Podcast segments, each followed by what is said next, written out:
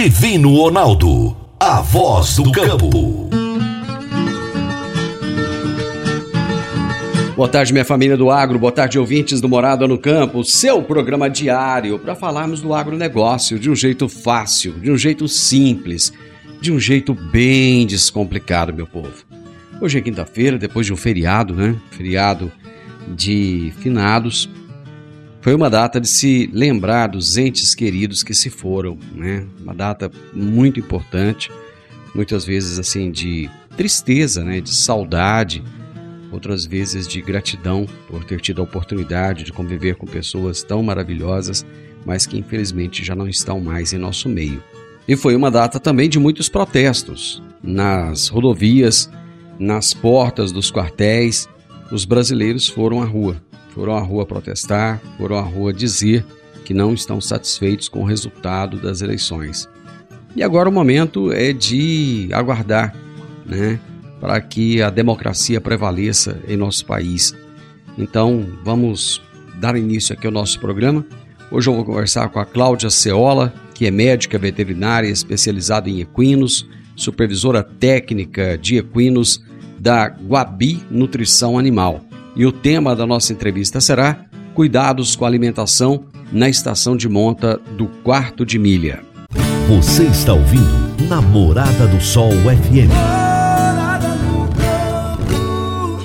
Meu amigo, minha amiga, tem coisa melhor do que você levar para casa produtos fresquinhos e de qualidade. O Conquista Supermercados apoia o agro e oferece aos seus clientes produtos selecionados, direto do campo, como carnes, hortifruti e uma seção completa de queijos e vinhos para deixar a sua mesa ainda mais bonita e saudável.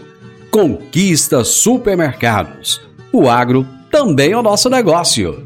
Toda quinta-feira, Enio Fernandes nos fala sobre mercado agrícola. Agora no Morada no Campo, Mercado Agrícola. Por quem conhece do assunto, o consultor de mercado Enio Fernandes. Caríssimos e caríssimas, este domingo tivemos a eleição mais disputada da história do Brasil. Nunca tivemos uma eleição com números tão próximos, com tantos questionamentos, com tanta divergência e com tanto questionamentos. A diferença de Luiz Inácio Lula da Silva para Jair Messias Bolsonaro foi mínima, irrisória, mostrando um país rachado. Não só mostra uma população dividida, mas também a diferença regional gritante. Grande parte do país com uma visão de governo e uma região específica com outra visão. Mas essas duas regiões formam a nação brasileira. Essas duas regiões formam a alma do povo brasileiro. Importante demais aprendermos o que nos cabe a cada um fazer, qual é o papel de cada um, qual é o papel do agro nesse momento. O Brasil precisa do agro. O mundo precisa do agro brasileiro. Essa não é uma questão ideológica, essa não é uma questão de partido, essa é uma questão humanitária. O mundo, para ter segurança alimentar, precisa que o Brasil continue a crescer, continue a aumentar a produtividade, continue a aumentar a oferta de alimentos. Quando olhamos internamente, o agro brasileiro é o responsável pelo desenvolvimento da nossa nação. Um desenvolvimento que vem do interior para o centro, do interior para as grandes cidades, do interior para as capitais, gerando desenvolvimento em regiões remotas, abandonadas, onde esses empresários investem em logística, investem em tecnologia, investem em infraestrutura. O agro é o promotor desse crescimento. Tanto internamente como externamente, o agro tem um papel humanitário a ser feito. O momento agora é de união, é de pensarmos em uma nação, é de pensarmos em um só povo, é o momento de esquecermos as divergências. O foco agora é o desenvolvimento do Brasil. O foco agora é o desenvolvimento das nossas regiões. O foco agora é o desenvolvimento das nossas famílias. Precisamos respeitar o meio ambiente, criar um desenvolvimento sustentável, ter uma visão social e preparar o Brasil para os desafios que estão por vir. Enio Fernandes, Terra, Agronegócios. Obrigado.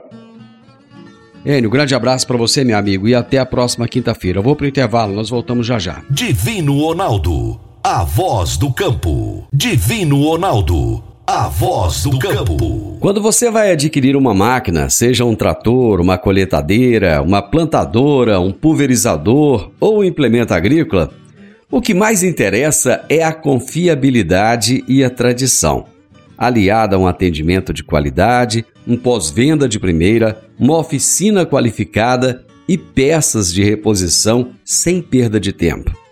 A marca mais confiável do mercado é Massey Ferguson, porque agrega tecnologia, modernidade e a certeza do melhor investimento. Soma Fértil uma empresa genuinamente rioverdense, há mais de 50 anos junto do produtor rural. Dá uma passadinha lá na Soma Fértil, fala com o Júnior, ele é o gerente da concessionária e ele vai ter um enorme prazer em te atender bem. Márcia Ferguson é Soma Fértil. Morada no campo. Entrevista. Entrevista. A minha entrevistada de hoje será Cláudia Ceola, médica veterinária especializada em equinos e supervisora técnica de equinos da Guabi Nutrição Animal. E o tema da nossa entrevista será Cuidados com a alimentação na estação de monta do quarto de milha. Cláudia, que bom ter você aqui. Seja bem-vinda. Muito obrigada, Divino. O prazer é todo meu. Obrigada mesmo pelo convite, é um prazer. Cláudia, eu quero entender essa paixão que existe entre ser humano e cavalo. Como é que começou tudo isso, Cláudia? Olha, é, realmente eu posso te dizer que é uma paixão, né? É, as pessoas que, que estão no meio do cavalo, a gente brinca, né, que é um problema patológico, porque realmente não existe meio termo, e eu posso dizer isso até por minha pessoa, né? Então é muito difícil você pegar uma pessoa que é, gosta ou, ah, gosto mais ou menos. Não, ou a pessoa é apaixonada por cavalo, ou a pessoa não liga para cavalo, né? Então, assim, isso é, é muito gostoso e essa, essa interação já vem de muitos anos atrás, antes até de Cristo, quando tiveram aquelas. Os cavalos foram muito utilizados até antes para transporte e também depois começaram a ser utilizados nas, nas guerras, né?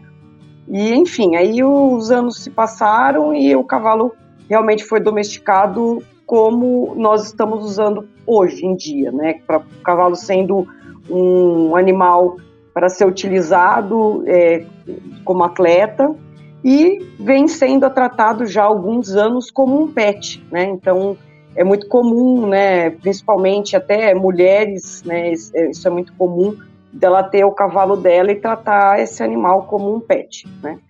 Então é uma relação, é uma interação é, fantástica é, a compreensão, a inteligência do cavalo, a docilidade da, do cavalo e todas as sensações que ele pode nos, nos permite sentir, né? Então eles vêm sendo muito utilizados em terapia, em ecoterapia para pessoas com deficiências físicas e mentais, justamente pelo pela é, a forma como se assemelha o, o próprio andar, né? Principalmente quando uma pessoa com deficiência física, ela colocada sobre o cavalo e ele, ele tem aquela sensação de dele poder estar tá andando, né, por conta da altura, do, dos tipos de movimento que esse animal acaba fazendo. Então, realmente é, é uma paixão e a gente vive um sonho trabalhando todos os dias. Eu acho bem interessante isso. Eu já tive a oportunidade de ir a uma aula de ecoterapia e eu vi a felicidade das pessoas que estavam ali sobre os animais. E essa relação, ela me chama muita atenção, porque quando eu era criança, eu lembro que os animais eram muito maltratados, as pessoas judiavam muito dos animais, basicamente eles eram utilizados como é, animais de tração, né? E parece que não tinha essa paixão, esse afeto, esse amor. E isso, a impressão que eu tenho é que veio de não muito tempo para cá. Eu estou enganado? Não, eu, eu, eu, eu, acredito nisso também. Eu acredito também. É, eu acho que depois é ele foi muito usado né, como transporte nas guerras e depois o transporte. E eu acho que depois até nessa questão de agricultura, como tração. E aí veio se afeiçoando e começou, é, acho que a, a, domesticação, essa questão da doma racional, desse, desse relacionamento que existe, a interação entre o cavalo e realmente eu concordo com você que eu não vou saber te falar, Divino, quantos anos tem isso, mas eu concordo com você que isso não é tão, tão distante, é, não é tão distante não, eu acho que é uma data mais próxima para a gente poder ter realmente essa relação e essa coisa do companheirismo mesmo do cavalo e do animal. O número de cavalos criados no Brasil hoje, ele é relevante? É. Hoje o Brasil ele está entre o quarto maior criatório de equinos no, no mundo. Né? Então nós temos os Estados Unidos, a China e o México, e depois o Brasil. Então nós somos grandes criadores.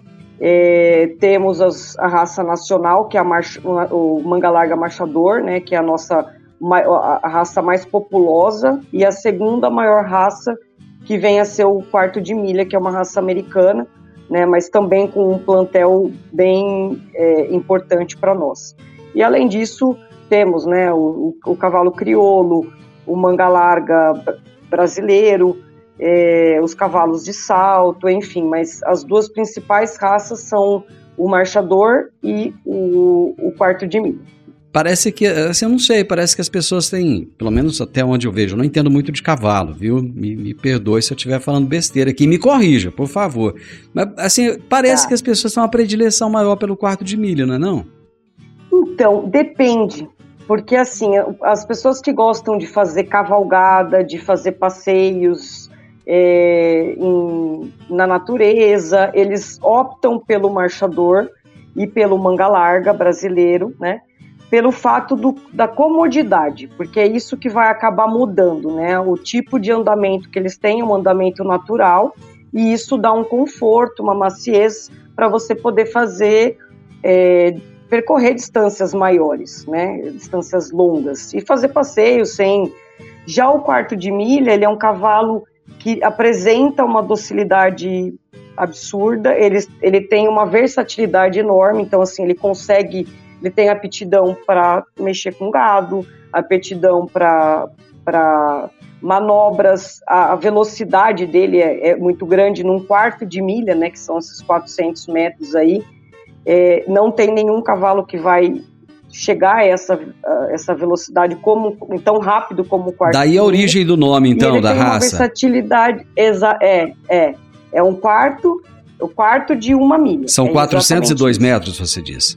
É, é, exatamente, exatamente. Então nenhum cavalo consegue alcançar a velocidade que ele alcança nesses 400 metros. Ninguém, ninguém chega a isso, né? E ele é muito versátil. Então acaba que se o, o criador, né, o proprietário, ele está querendo fazer prova é, de tambor, de baliza, ou às vezes fazer uma apartação, laço, né, seja que, uma rédeas, ele vai acabar partindo para o quarto de milha. Né? Então a questão do, do, do, esporte aí acaba sendo mais forte. Para as cavalgadas, o marchador e o manga larga do Brasil. E aí nós temos os cavalos de salto, que também entra para a modalidade esportiva, mas aí já é o hipismo, que já é um outro tipo de modalidade. Então aí vai depender de um pouco do perfil dessa, dessa pessoa, né? E da localização, enfim, então que em São Paulo, nos grandes centros, a gente tem bastante cavalo de salto, né? A, a equitação básica, né? Então, mas... A, a, é. a, estrutura, a estrutura e a estatura do quarto de milha é, é menor? Depende, porque a gente tem a linhagem de corrida, então, a linhagem de corrida, como ela tem um pouco do sangue inglês, né, do Thoroughbred, que são os cavalos por sangue inglês de corrida, eles são mais altos, já mais longilíneos e, e mais pernaltas. Já os quartos de milha de trabalho, a linhagem de trabalho, já são os cavalos, a gente fala de mais bulldoguinho, assim, são menorzinho, mais forte, tarracudo, uhum. mais perto, mais, é, mais perto assim. do chão. Eles são muito fortes e, e, mais. É, é como se daria para a gente é, comparar um keniano de corrida com o, o Bolt, né? Que ele já é forte, ele é mais baixo, mas é forte, né? Uhum. Seria mais ou menos isso. Então a gente teria essas duas, é, essas duas opções. Então hoje tem muita. Antigamente era mais a linhagem de trabalho, mas como a modalidade do tambor cresceu muito, Então, nós, o plantel hoje de, de quarto de milha de corrida é bem grande. Qual, qual, por conta da velocidade. Qual que é o período de monta da raça quarto de milha? Então, é, Divino, o quarto de milha ele tem essa particularidade, né? É, na verdade, nós seguimos o calendário americano, então a estação, ela, o ano hípico, na verdade, começa dia 1 de julho, tá? E a estação de monta do quarto de milha começa no dia 1 de julho e vai até março do ano seguinte, né? Então, você tem. É, isso lá acontece na época do verão, né? Então, você tem uma pastagem e tudo mais. Já para nós aqui, os nascimentos vão começar a partir de julho. E por que, que acontece isso? Porque a gente tem a prova que se chama Potro do Futuro, que são os, é, a primeira, é, a, é o título mais importante, no caso, para os potros, que vão, vão ser a primeira competição deles aos quatro anos de idade, né, a, a oficial, que é o desejo de todo criador ter um ganhador de potro do futuro, né?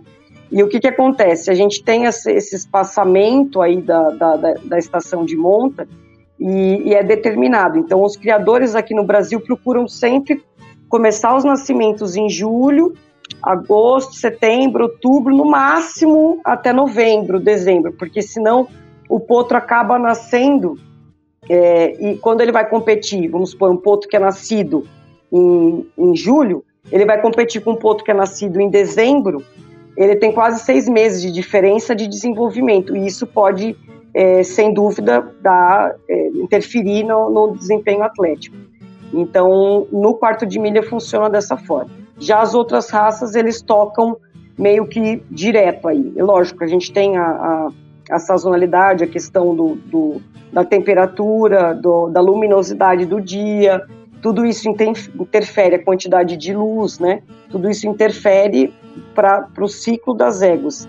Mas meio que eles tocam direto, vamos dizer assim. Cláudia, eu vou fazer um intervalo e nós voltamos rapidinho. Divino Ronaldo, a voz do campo.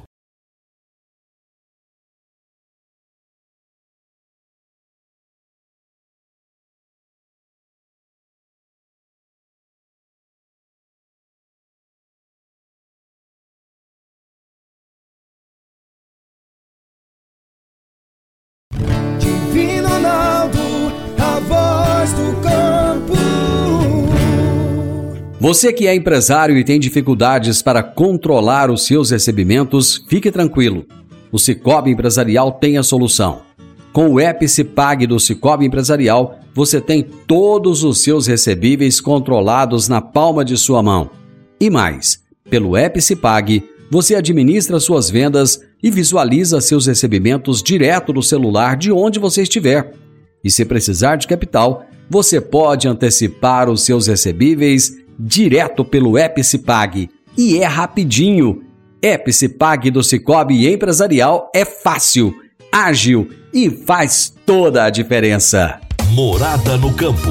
Entrevista. Entrevista. Hoje eu estou entrevistando Cláudia Ceola, médica veterinária especializada em equinos, e estamos falando a respeito de cuidados com alimentação na estação de monta do quarto de milha. De que maneira a, a alimentação, Cláudia, vai interferir no processo de manutenção do, do score corporal, tanto das fêmeas quanto dos garanhões? É, é, a nutrição ela acaba sendo limitante, vamos dizer assim, né? É, porque os animais precisam, que nem as fêmeas, hum. sejam elas receptoras que vão receber é, o, o, embrião, sejam as matrizes que vão receber a, a, o, o esperma, né? Ou o, o, próprio garanhão que vai estar cobrindo, é importantíssimo que a gente tenha esses animais num bom score corporal. No caso das fêmeas, não pode ser nem um score muito alto, né? não pode estar obesa, como também não pode estar magra, porque as, os dois extremos atrapalham a produção dos ovos. Então, é, os cuidados aí tem que ser na, na manutenção para que elas estejam bem, em condições de receber essa, essa, esse embrião aí, vamos dizer assim, que é o que mais acontece, né? Para que elas possam iniciar o processo de, de gestação. E no caso dos garanhões também, porque, querendo ou não, né, a estação de monta demanda um, um, uma, uma, um gasto né, energético maior. Então, que o animal é como se ele estivesse trabalhando, então ele precisa ter um complemento nutricional para que ele consiga manter seu score corporal. E além disso, né, tem, não é só a ração, né, tem o complemento da, da mineralização que é extremamente importante, porque os minerais eles é, é o que eu falo, né, é uma engrenagem. Você tem todos os nutrientes e a roda gira. O que faz a roda girar vai ser energia. Só que essa engrenagem ela se encaixa perfeitamente quando você tem todos os macro e micro minerais, né? Eles que fazem a engrenagem a, captar essa energia para ela poder rodar. Né? Então é fundamental um mineral de boa qualidade também. Pois é, com toda essa complexidade alimentar, é, você acha que é necessário um acompanhamento nutricional desses animais? Com certeza, né? com certeza. E, e, um, e uma grande é, um grande problema que a gente é, vivencia hoje, nos dias de hoje, com nos criatórios, seja qual for a raça, enfim, é que os proprietários eles acabam investindo muito na, na, na genética, eles gastam com embriões caros, é, coberturas caras, cavalos importados e tudo mais, só que eles não tratam da receptora que está recebendo esse, hum. esse embrião. Então, o que, que acaba acontecendo? É, a, a, receptora ela é um animal comum, né? Ou seja, ela tem, muitas vezes ela tem a raça, né? Por conta até de facilidade, então é quarto de milha, quarto de milha, tudo mais, certo. mas ela não vai ter o, o, valor genético. Porém, as pessoas esquecem que o, ela, 50% daquele embrião é genético.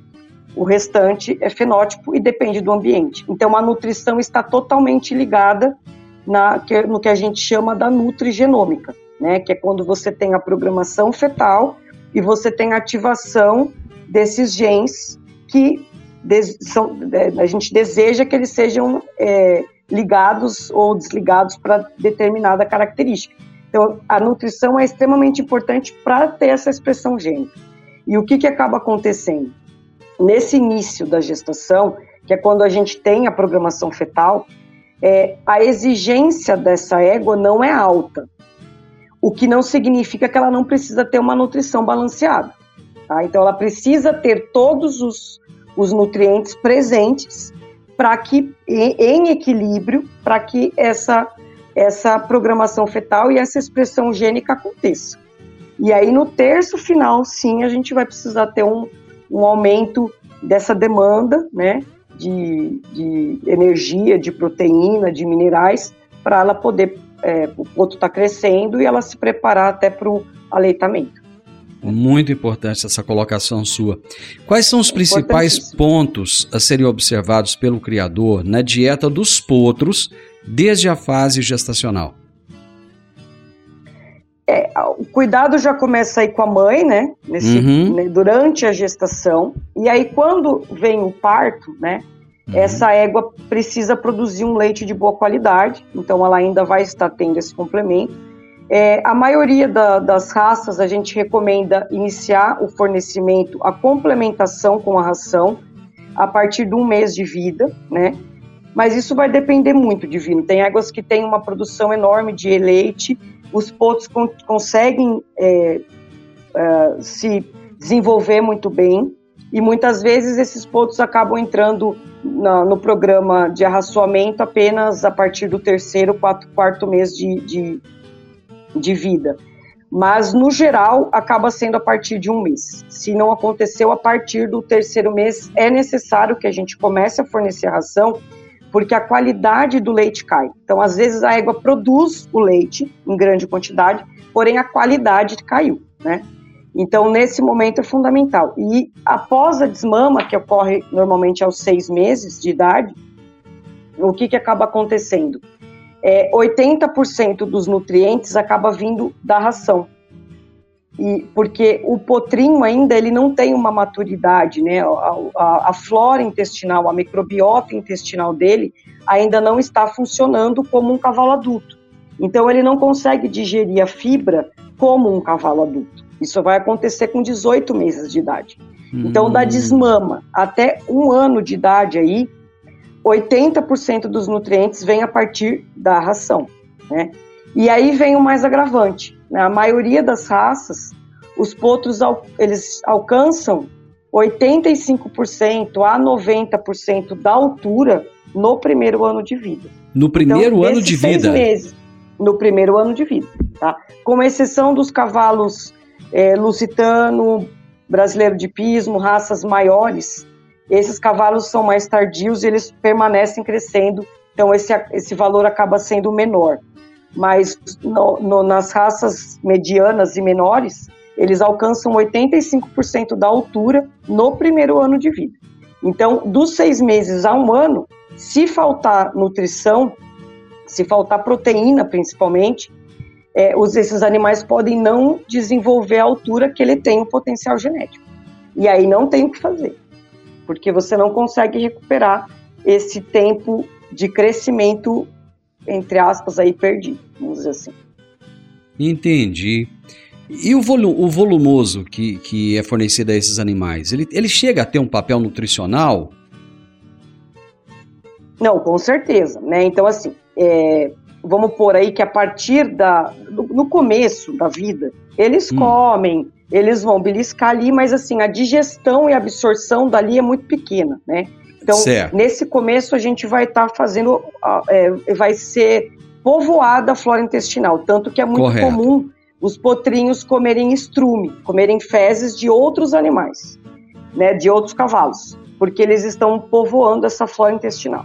Então, a partir dos desmame aí dos seis meses, é, 20% só né? 20, no máximo 30% da nutrição vai vir a partir da fonte de fibra. Então, o que, que a gente recomenda? Como eles ainda não conseguem fazer né, a, a, a digestão do, da fibra, porque, na verdade, quem faz a digestão da fibra são essas bactérias, essa flora intestinal, né? É Seria um, essa microbiota é um aí? Eu não sei se eu posso é, chamar assim. É a assim. microbiota, que hoje em dia a gente fala de microbiota, exatamente. São certo. milhares de micro-organismos, então, entre as leveduras, é, bactérias, tem de tudo, né? Que não é muito diferente é... do ser humano, né? Não, não é. Mas no caso do cavalo, acaba sendo muito mais importante. Por quê? Como o cavalo é herbívoro, a base da alimentação dele, depois de adulto, vai ser a fonte de fibra. E quem faz a digestão dessa fonte de fibra são essa, é essa microbiota. São esses micro-organismos. Então, é, se ele não tiver esse microbiota funcionando perfeitamente, ele não vai conseguir ter um, um, é diferente da gente porque nós temos outras fontes de alimento, porque na verdade a uhum. base nossa não é isso. Sim, né? correto. E aí o que, que acontece? A microbiota ela ainda não está, então nessa fase aí após o desmame, até um ano e dois meses mais ou menos, o principal é o fornecimento da ração de boa qualidade e fornecer o melhor capim. Então o melhor pasto, o melhor piquete que tem no Aras é dos, são, tem que ser dos potrinhos porque tem que ser aquele piquete com uh, um, uma altura pequena, que aí vai ser aquele pasto novo, né? É, que vai estar tá bem com muita folha, que é o que, que, eles vão conseguir fazer a digestão, e fazer um, um fornecimento de mineral, de preferência com probiótico e prebiótico, que vai ajudar a acelerar esse processo aí. Eu vou para mais um intervalo, Cláudia. Rapidinho, estamos de volta. Divino Ronaldo, a voz do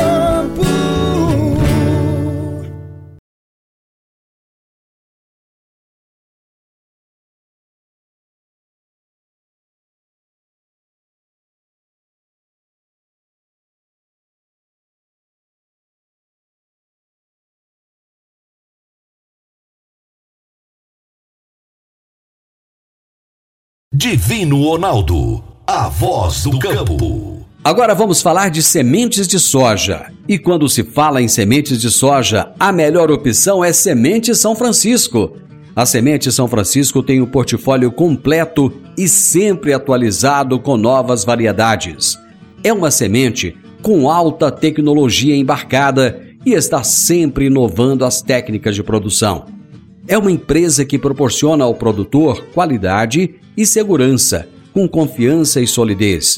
E tudo isso faz da Semente São Francisco uma das melhores sementes do mercado. Semente São Francisco, quem planta, planta qualidade. Morada no campo. Entrevista. Entrevista. E você gosta de cavalos? Estamos falando hoje sobre os cuidados com alimentação na estação de monta do quarto de milha. Estou entrevistando a médica veterinária Cláudia Ceola. Ô Cláudia, me tira uma dúvida.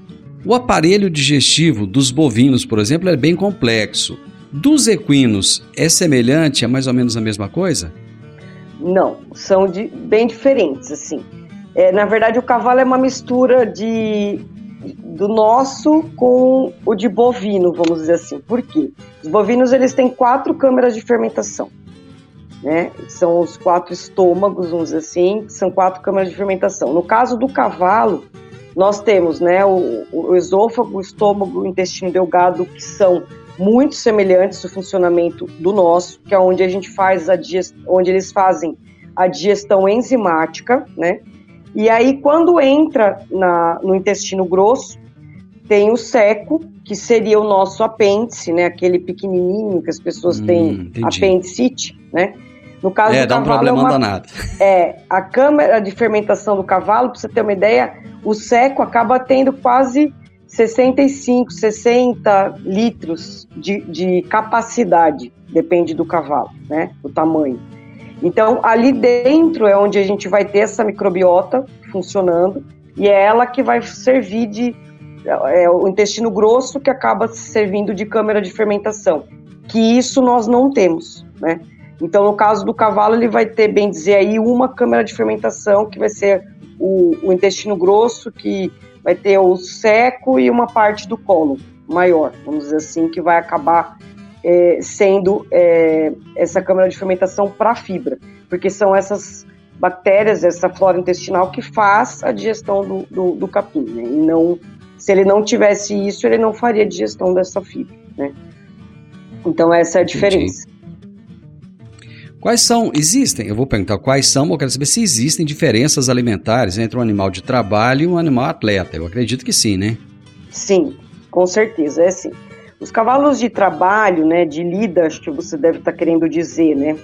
Isso. Esses daí, tadinhos, eu tenho até dó, porque eles trabalham muito e muitas vezes eles acabam Sim. trabalhando até mais do que os cavalos atletas, né? Eles são atletas da mesma forma, mas eles acabam não recebendo a dieta específica por conta até de custo e, enfim, né? É, mas a, a, a dieta, quando até você pega os tipos de exercício físico, acabam sendo diferentes. Então, a dieta de um, de um marchador, de um manga larga brasileiro, de um cavalo de enduro que faz provas longas de 160 quilômetros em 8 horas, por exemplo, se diferem sim da, da, da dieta de um par de milha de corrida. Né? Então, o que, que a gente tem? A base vai ser a mesma, até porque são animais, os quardimilhas são cavalos de, de explosão, né? Eles têm um grande força, eles têm alta intensidade em curto período de tempo. Já os cavalos de, de marcha, eles têm alta intensidade, só que em longos períodos de tempo, né? Então, o tipo de substrato energético, energético muda. Seria, mais uma vez, comparando um keniano com um Bolt, né? O tipo de alimentação um que eles vão ter no véspera de prova são diferentes. Então, a, a, a, base toda é a mesma. Então, você vai ter que ter feno de boa qualidade. O que vai mudar vai ser a proporção e o tipo de. a estratégia do tipo de da, da, do substrato energético que ele vai acabar recebendo. Cláudia, e o manejo? Ele pode interferir positivamente ou negativamente na, na idade média de vida dos cavalos? Sem dúvida. O manejo é tudo, né? Tanto que não só isso é, é, extremamente importante, como hoje em dia a gente tem uma. É, nós estamos vendo os, os cavalos vêm apresentando uma longevidade muito maior, né? Estão, têm vivido muito mais do que eles viviam antigamente. Hoje é comum você ter cavalo de 29, 30, 32, 35 anos, né? O meu cavalo. Mas, mas qual é a média de vida de um é, cavalo, normalmente? Olha, a partir dos 20, 22 anos, teoricamente esse cavalo ele já passa a ser considerado para nós como idoso, tá? Certo. Porém, o que vai determinar ele ser idoso ou não vai ser a parte nutricional, porque a partir do momento que ele começa a ter essa, é, essa perda de peso, essa, difer é, essa diferença no metabolismo, aí assim, nutricionalmente a gente passa a considerá-lo mesmo como idoso. Então, mas o normal aí é em torno de 25 anos, mas agora tem cavalo já, é muito comum você ter cavalo de 30 anos vivos e muito bem, vamos dizer assim, né? E é, com relação à, sua pergunta né, inicial, que a gente começou a falar de, de longevidade, mas o manejo ele é crucial, porque uh, hoje o que mais mata cavalo no mundo é a cólica. Tá? E dentro dessas cólicas, é, a principal causa é o erro de manejo. E o manejo é, é, é, é o que, que, seria o manejo? É o horário de trato. O cavalo é um animal de hábito, então ele precisa receber alimentação sempre no mesmo horário. Se ele não recebe, se você passa, por exemplo, meia hora do trato, é melhor você não tratar, senão ele vai comer com rapidez, ele não vai mastigar, ele não vai salivar, isso pode dar problema. O que a gente precisa pensar, Divino, assim, acho que para deixar até como reflexão, né? O cavalo é um animal hum. que ele era uma presa, um animal herbívoro, ele vivia animal selvagem, vivia solto, ele procurava seu alimento, então ele fazia suas escolhas, né? E de repente ele vivia em grupo, né? E de repente ele caminhava o dia inteiro, então ele tem um comportamento nômade por essência. E o que, que nós fizemos? A gente simplesmente domesticou e mudou completamente a vida dele. Então ele passou, era para ele viver solto, ele está vivendo preso. Era para ele viver em grupo, ele está vivendo confinado. Era para ele andar, ele fica preso. Era para ele ter companhia, ele não tem. Era para ele comer capim verde, ele está comendo capim seco e ração. Então, essas mudanças que nós, seres humanos, proporcionamos na vida dos cavalos é, são muito é, grandes e se nós não cuidarmos de, do manejo e da forma de conduzir essa alimentação, eles vão ter problema. Então, não é porque eles são sensíveis só, não, é porque nós mudamos a dieta. Então, o sistema digestivo dele foi feito para ele comer pouco o dia inteiro. E aí a gente vai, muda o tipo de alimento e fornece duas vezes por dia. Ele tem que pastar 18 horas por dia. Essa é a natureza dele, né? Então, assim, só para não estender muito, mas é, o manejo é tudo, tá? Água limpa, né? É, horário de trato, as porções de rações têm que ser fornecidas em pequenas quantidades, o volumoso tem que ficar à vontade, né? E, e assim vai. Tem prosa para isso. Muita. Com certeza, com certeza. Percebi, é. eu percebi. É, Mas é. só para a gente finalizar, ô, Cláudia, a Guabi vai apresentar dietas específicas para essa raça quarto de milha, que você falou aí, lá no, no 43º Potro do Futuro, né, que vai ocorrer de 12 a 23 de outubro em Araçatuba, São Paulo. Que novidades são essas que, que vocês irão apresentar lá? Então, na verdade, assim, é, nós temos todo um programa, né, desenvolvido específico para os animais. Então, esse é o caso do meu trabalho. A Guabi oferece um corpo técnico é, disponível no Brasil todo para poder fazer a dieta específica para cada cavalo. E além disso, nós tivemos o lançamento do, do Energy Pro, que é um sal mineral, com é, é o único, né, na verdade, que tem 20% de proteína, todos os microminerais orgânicos, e além disso vem o, os probióticos e prebióticos que vão ajudar a ter todo o, a, o equilíbrio dessa, dessa microbiota intestinal para que o cavalo consiga fazer a melhor digestão e aproveitamento dos nutrientes. Né? Então, é, esse seria o nosso principal produto de lançamento agora, né? mas o, o, além dos, dos demais que a gente já tem para compor essa dieta específica para os cavalos. Cláudio, eu adorei conversar com você. Quero conversar com você mais vezes sobre cavalo. Percebi que tem muita coisa para eu aprender e se tem para eu aprender, com certeza os meus ouvintes, meus espectadores irão aprender também. Você é uma simpatia de pessoa. Muito obrigado pelas explicações que você trouxe e não se esqueça de voltar. Com certeza. Estou adorei o papo. É, com certeza estou à disposição para a gente voltar e falar que assunto é o que mais tem. E falar de cavalo é o que eu mais gosto de fazer. Então, é um prazer muito grande E eu, muito obrigada, viu, Divino? É um prazer estar aqui com vocês. Gente, que bom falar sobre cavalo, que bom falar sobre essa paixão que move tantos corações, que move tantas pessoas. E hoje eu conversei com uma apaixonada por esses animais, que é a Cláudia Ceola. Ela é médica veterinária, especializada em equinos e é supervisora técnica de equinos da Guabi Nutrição Animal. E o tema da nossa entrevista foi Cuidados com alimentação na estação de monta do quarto de milha. Final do Morada no Campo e eu espero que você tenha gostado. Amanhã, com a graça de Deus, estarei de volta novamente a partir do meio-dia aqui na Morada FM. Tenham todos uma excelente tarde, que Deus te abençoe. Até amanhã. Tchau, tchau. Divino Ronaldo, a voz do campo. A edição de hoje do programa Morada no Campo estará disponível em instantes em formato de podcast no Spotify, no Deezer, no TuneIn, no Mixcloud no Castbox e nos aplicativos podcasts da Apple e Google Podcasts. Ouça e siga a Morada na sua plataforma favorita.